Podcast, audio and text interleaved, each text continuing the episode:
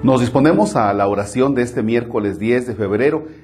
Vamos a ayudarnos del Evangelio de nuestro Señor Jesucristo, según lo escribe San Marcos, ubica en la Sagrada Escritura el capítulo 7, versículos del 14 al 23. En el nombre del Padre y del Hijo y del Espíritu Santo. Jesús llamó de nuevo a la gente y les dijo, escúchenme todos y entiéndanme. Nada que entre de fuera puede manchar al hombre, lo que sí lo mancha es lo que sale de dentro. Cuando entró en una casa para alejarse de la muchedumbre, los discípulos le preguntaron qué quería decir aquella parábola. Él les dijo, ¿ustedes también son incapaces de comprender? ¿No entienden que nada de lo que entra en el hombre desde afuera puede contaminarlo porque no entra en su corazón, sino en el vientre y después sale del cuerpo? Con estas palabras declaraba limpios todos los alimentos. Luego agregó, lo que sí mancha al hombre es lo que sale de dentro, porque del corazón del hombre salen las intenciones malas, las fornicaciones, los robos, los homicidios, los adulterios, las codicias, las injusticias, los fraudes, el desenfreno, las envidias, la difamación, el orgullo y la frivolidad. Todas estas maldades salen de dentro y manchan al hombre. Palabra del Señor. Gloria a ti, Señor Jesús. Fíjense que en este tiempo de la pandemia hemos tratado de cuidar que no vaya a entrar en nosotros ese virus. Y para eso tratamos vaya de hacer hasta lo imposible. Y qué bueno, desde lavar las manos, el estar muy pendientes del encuentro con el otro, que, que cuando esté en riesgo la cercanía con otros, usar el cubrebocas. Bueno, todas estas medidas que se han convertido en algo necesario. Y está bien, que no vaya a entrar en nosotros algo, y perdón por lo que voy a decir, que termine con nuestra vida. Estamos muy preocupados que no vaya a entrar en nosotros con algo que termine con nuestra vida. Repito, que no vaya a entrar en nosotros ese virus que termina con nuestra vida. Repito, tenemos máximo cuidado para que no vaya a entrar en nosotros ese virus que termine con nuestra vida. Lo dije tres ocasiones, cuatro. Oigan, ¿y por qué no tener cuidado de las cosas que hay en nuestro cuerpo, nuestro ser, que pueden terminar con nuestra vida eterna, con la contemplación de Dios? ¿Por qué la lista que nos presenta Jesús de las malas intenciones,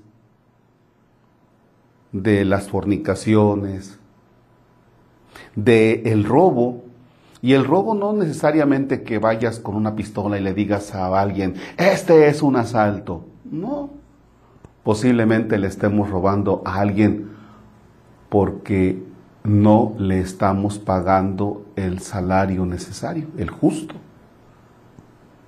Posiblemente le estamos robando a alguien porque en la casa o en la fábrica donde trabajo o el carro que manejo le saco la gasolina, le saco el diésel. Ya. Posiblemente le esté robando al otro su tranquilidad posiblemente le esté robando al otro a través de Facebook por todo lo que digo de él, que, que, no me consta, pero lo estoy diciendo, posiblemente le estoy robando al otro su dignidad. ¿Ya? Entonces, este tipo de cosas son las que nos matan, pero para la vida eterna. Es ese virus que nos mata para la vida eterna. coronavirus, bueno, pues sí, no, no deja de ser doloroso, el perder la vida. No deja de ser doloroso el que dejemos de existir. pero es más doloroso dejar de existir para la vida eterna. ¿Qué más nos quita la vida eterna? Los homicidios, pues ya ni se hable de esto, ¿verdad? ¿Cuántos están metidos en cosas o en acciones de estas que han lastimado familias, que han lastimado sociedades? Ya. Y eso te quita la trascendencia de vida eterna. El codiciar, el codiciar. O sea, el querer cosas a como dé lugar. Y veámoslo en nuestros días. O sea, querer algo a como dé lugar. Y lo voy a conseguir. Y así tenga que pasar por los otros, encima de los demás. Y nos presenta también como lista las injusticias. O sea, cuando eres injusto con tu papá, porque tu papá, mamá te están dando todo para estudiar, te compraron tu computadora, te compraron vaya hasta tu escritorio, te acondicionaron tu habitación para que estés en línea y posiblemente no estás aprovechando. ¿Ya? Habla aquí del desenfreno. O sea, todos los excesos que tenemos. Basta que analicemos, o sea, ¿cómo estoy? ¿Cuáles son mis desenfrenos? ¿Cuáles son las cosas en que he exagerado?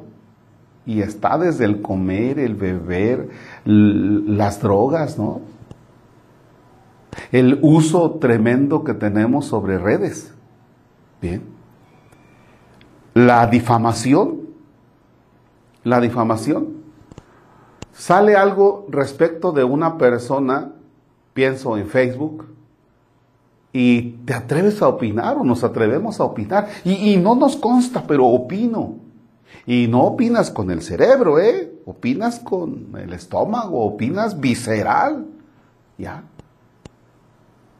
¿Y eso qué, causa? Pues la división en una sociedad. Fíjense cómo el Evangelio no nos quiere, em, digamos, esclavos de este tipo de actitudes, sino libres, actuar con libertad. ¿Ya? ¿Cuántas cosas hay que salen de nosotros, de lo más profundo de nosotros? Hay que ser sinceros. Hay que, hay que realmente hacer un análisis. ¿Quién soy? ¿Cómo actúo en la vida diaria? ¿Qué es lo que me está llevando a perder la vida plena, la vida con Dios? ¿Cuál es mi comportamiento? Y fíjense bien que esto nos tiene que llevar a, a un examen de conciencia que yo me atrevo a decir que ya nos va preparando para dentro de ocho días, que es miércoles de ceniza. Para ir pensándole, ¿qué tengo que trabajar yo durante la cuaresma? Bien, ahora, si no sabes qué trabajar durante la cuaresma y si no te conoces, pues échale un vistazo a tu celular. Lo que tú ves en Facebook, lo que tú ves en... Vaya, lo, lo que tú eres, mucho de eso te lo refleja tu celular. ¿Por qué? Porque Google o Facebook, o lo que sea, este, de acuerdo a lo que consultas, lo que mandas, lo que ves, pues eso es lo que te vota. Ahí está, ahí está parte de tu conciencia, me atrevo a decir, ¿eh? Ahí te lo, te lo está reflejando. ¿Quieres saber quién eres? Ve, ve tu celular, lo que te, ve lo que te manda el robot. Ve lo que te manda. Y te está diciendo, mira, esto es lo que tú ves, lo que tú piensas, lo que tú proyectas. Esto es. Por eso te lo estoy mandando. O sea, aguas, ¿eh? Bien, Dios nos conceda hacer un verdadero análisis que además de preocuparnos porque no entre el virus en nosotros, nos preocupemos que no salgan de nosotros cosas que destruyen a la sociedad y que destruyen nuestra vida plena. Padre nuestro que estás en el cielo, santificado sea tu nombre. Venga a nosotros tu reino hágase tu voluntad en la tierra como en el cielo. Danos hoy nuestro pan de cada día, perdona nuestras ofensas, como también nosotros perdonamos a los que nos ofenden. No nos dejes caer en tentación y líbranos del mal. Las almas de los fieles difuntos por la misericordia de Dios descansen en paz. Si por tu sangre preciosa, Señor, los has redimido, que los perdones te pido por tu pasión dolorosa. No dejen de compartir el audio, el video y desde luego invitar a otros a suscribirse. No con otro afán, sino el de ser personas que vayamos viviendo el Evangelio cada día. El Señor esté con ustedes. La bendición de Dios Todopoderoso, Padre, Hijo y Espíritu Santo desciende y permanezca para siempre. Amén. Excelente jornada.